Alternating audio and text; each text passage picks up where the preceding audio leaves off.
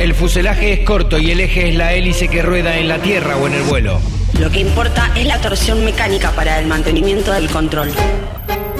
Ahora en piloto de prueba, Juan Ayelo dirige este aterrizaje por la realidad política y económica argentina. Muy bien, la presentación formal está hecha. Saludamos a Juan Ayelo, economista del CEPA, el Centro de, de Economía Política Argentina. ¿Qué tal, Juan? Buen día. Hola Jorge, ¿cómo estás? Buen día. Un placer de saludarte como siempre. Muy bien, y como siempre, eh, analizando, este, bueno, en este caso un tema central, ¿no? De, que, que, que afecta directamente al humor de la gente y no solo el humor, sino el presupuesto de la gente y tiene que ver con el consumo. Sí, así es. Eh, como, como bien decís, un, tema central que tiene que ver con cómo van variando los, los comportamientos, los patrones de consumo a lo largo de, del tiempo y más teniendo en cuenta, bueno, el factor económico que es obviamente el preponderante el día de hoy. Este es un trabajo que nosotros, los, el CEPA, el Centro de Economía Política Argentina, hicimos en conjunto con el Instituto de Proyección Ciudadana. Sí. Eh, consistió en una encuesta que se hizo durante el mes de marzo, particularmente entre el 2 y el 28 de marzo, con una muestra de 609 encuestados para lo que es el área metropolitana, o sea, la Ciudad Autónoma de Buenos Aires y el Gran Buenos Aires. De estos, eh, la distribución que se utilizó para la encuesta es la misma que utiliza el INDEC en, en su censo, ¿sí? la distribución entre eh, sexo, edad y nivel socioeconómico, y eh, se hizo de manera presencial el 30% de, de las consultas y de manera online el 70%. Uh -huh. ¿Qué se preguntó particularmente? Sí. Es, eh, al encuestado se le, se le puso las opciones de si en el último mes habían disminuido, sostuvo o aumentó su consumo en ocho rubros, ¿sí? lácteos, carnes, frutas y verduras, gaseosas y jugos, recreación y esparcimiento, combustible, medicamentos y ropa y calzado. Digo, básicamente lo que constituye la, la diaria de, del consumo de cualquier familia, no, no, no se preguntó eh, sobre ningún tipo de consumo suntuario o algo, se, preguntó básicamente sobre lo diario, sobre, claro. sobre lo que consumimos para básicamente llevar nuestro día a día. ¿Qué hacemos? Sí, sí. Comemos, algo de esparcimiento, eh, nos movemos y no mucho más que eso. No, claro. Sí, estaba pensando en eso, ¿no? Porque hubo una época que el consumismo, ¿no? Era mostrado como algo, este, hasta casi banal, ¿no? Este, esa persona que abrazaba el consumismo con una adicción, pero hoy estamos hablando del consumo necesario para, para llevar una vida más o menos digna. Sí, de hecho, fíjate que dentro de, de los rubros no se encuentra, por ejemplo, todo lo que tendría que ver con tecnología claro. o eh, la línea blanca, sí. digo, de, Sí, que Digo, para, para, dar dos ejemplos de, de que, que, salen un poquito de esta lógica. No, no, fuimos a lo más básico. Claro, bueno. claro. Entonces, lo que te quería proponer es ver primero algunas cuestiones generales y sí. después tal vez centrarnos en tres rubros particularmente. Muy bien. Eh, lácteos, carnes y medicamentos, tal vez tres representativos. Sí. La primera, el, el, el, digamos, la primera conclusión es que hay una profundización en la caída del consumo de todos los rubros. Sí. Por darte algunos ejemplos. Eh, el 73% de los encuestados eh, disminuyó sus, sus eh, gastos en salidas, en recreación, ¿sí? Este fue el, el, que, el que más cayó. El que más seguido, cayó. Exactamente, seguido por eh, ropa y calzado. Uh -huh. en, en, tercer lugar se encuentran las carnes con un 62%, o sea, esto significa que el 62% de los encuestados disminuyó su consumo en carne. Sí. Le sigue eh, gaseosas y jugos en el quinto lugar y en el sexto el tema de los lácteos. Uh -huh. eh, bueno, entonces, la, a ver, eh, lo interesante de esto es ver la evolución de cómo se va cómo, cómo se va proyectando ¿no? la caída del consumo. ¿Qué hace primero una familia? Recorta, obviamente, lo más superfluo, que es sí. salidas recreativas. Exacto. Después, ¿qué haces? Y bueno, estiro un poco más la ropa que tengo. Claro. Entonces, el segundo, porque bueno, uno eh, puede estirar un poco más la, la ropa, eh, más si uno la cuida, ¿no? Sí. Eh, manda a arreglar zapatos.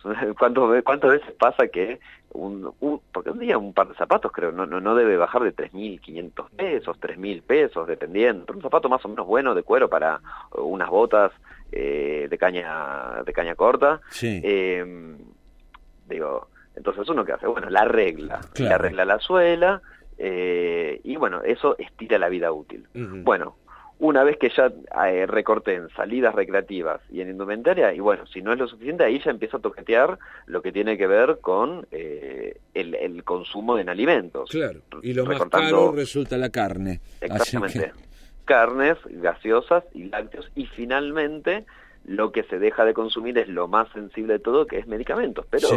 no deja de tener un, digamos, el 30% de aquellos a los cuales les consultamos eh, retrajeron su consumo en medicamentos. No deja de ser un número bastante alarmante. Sí. Y hay dos excepciones. Eh, el combustible tiene una dinámica muy particular porque se da asociada a los niveles socioeconómicos más altos. Ajá. Entonces no tiene una caída tan profunda, pero bueno, también asociada a un sector que todavía tiene un consumo mayor y que tal vez por, por lo menos puede mantener el lujo de ir al auto, ir al, eh, perdón, al trabajar en trabajo auto. en auto. Sí. Y otro que tiene un, un caso excepcional, que se mantiene el consumo, que no cae mucho, es el tema de los fideos y los arroces, pero por supuesto porque son el reemplazo de otros que caen, ¿no? Claro. Es que algo hay que comer. Tal cual, tal cual.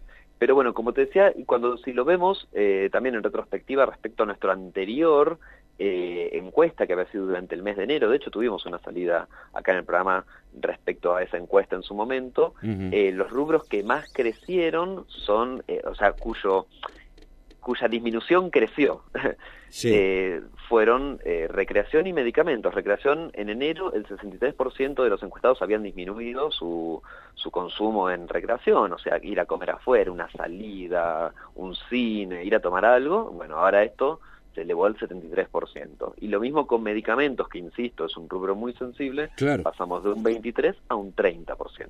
Mm, Claro, este, el medicamento es comparable muchas veces con la alimentación, ¿no? Porque hay gente que no puede prescindir de determinado medicamento.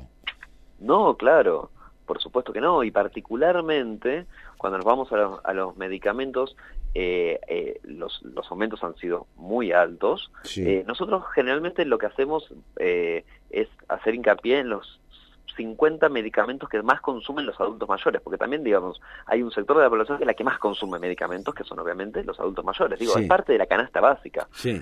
de, de un adulto mayor. Solamente durante abril de 2019, en promedio, estos 50 medicamentos más eh, consumidos aumentaron un 8,6%, prácticamente un 9%, solamente en un mes, Solo en un mes. solo en un mes. Entre mayo del 2018 y abril de 2019, los, eh, estos 50 medicamentos más consumidos eh, aumentaron un 67%. Y mejor no te cuento, lo comentaron desde mayo de 2015 hasta el día de la fecha, porque la verdad es, es tremendo, es un 297% de aumento. Claro. Y allí no hay precios esenciales, precios cuidados, no hay nada de eso. No solo eso, sino que PAMI también cada vez más está reduciendo eh, la cantidad de medicamentos que cubre al 100%. Entonces, se da, es como, el, se ataca, por así decirlo, al jubilado por dos, en dos frentes. Por un lado, aumenta el medicamento y por otro lado, el PAMI te reduce la cantidad de, de subsidio, digamos, al, al, al, al- al acceso a Sí. ese medicamento. Y por otro lado, muchas veces no pagan en tiempo y las farmacias cortan el servicio por PAMI y ahí el, el, jubilado o la persona mayor no le queda otra que pagar la totalidad del, del remedio, ¿no? Totalmente, es una muy buena aclaración esa haces. Tres frentes, entonces le sumamos uno más. Cuando nos vamos al, consumo de, de carnes, digamos como segundo segundo rubro que, que tomamos acá para hacer la digamos el, el- el margen general, eh, por nivel socioeconómico, obviamente el nivel socioeconómico más bajo es el que mayor eh, ha, eh, ha dejado de, de consumir, o sea que disminuyó un 67% de aquellos que están en el nivel socioeconómico bajo, han de- de con- dejado de consumir carne o han disminuido, mejor dicho, su consumo en carne, seguido no muy lejos del nivel socioeconómico medio, con un 61%. El alto, bueno, todavía no, no tanto, un 54%, pero no deja de ser un número bastante interesante, teniendo en cuenta que justamente estamos hablando de lo que para el INDEC es el nivel socioeconómico alto. Sí. Y particularmente hay un dato que surge que es muy interesante, que tiene que ver un poco con esto, que es el Instituto de la Producción eh, para Carne Vacuna Argentina, el IPCBA, de, de, corta, estamos en este momento en el promedio histórico de consumo de carne eh, por kilo, eh, perdón, consumo de carne eh, per cápita más bajo desde que hay registro, que estamos en 50%. Digo, ¿cómo esto también, o sea, se refleja con otros índices? Sí. o sea, el instituto que mide cuánto consume la gente en total, dice, bueno, estamos en el promedio más bajo, que es 50 kilos eh, por año, cuando en 2013, por ejemplo, era de 62. Claro, claro. Evidentemente la, la, situación económica hace que una familia recorte primero la, lo que tiene que ver con la salida, con lo recreativo, después la indumentaria. Si eso no es suficiente, ahí eh, se fijan en, en qué alimento es más oneroso y lo último y más sensible, el medicamento. Desde ya, desde ya. Creo que lo, todavía, lo, si bien no lo medimos en, la encuesta, pero me parece un poco de sentido común, se trata de aguantar todo esto también por el tema de los servicios, porque incluso hay algunas familias, esto ya tiene más que ver no con el con el, el, estudio que hicimos en sí, sino a veces con, cuando uno se cruza en la calle, cuando uno habla con la gente, hay muchos que también han reducido, se han pasado, han, dejado de consumir el, gas, por ejemplo. Digo, eh, te, vas a tener un poco más de frío, eh, pero es, literal.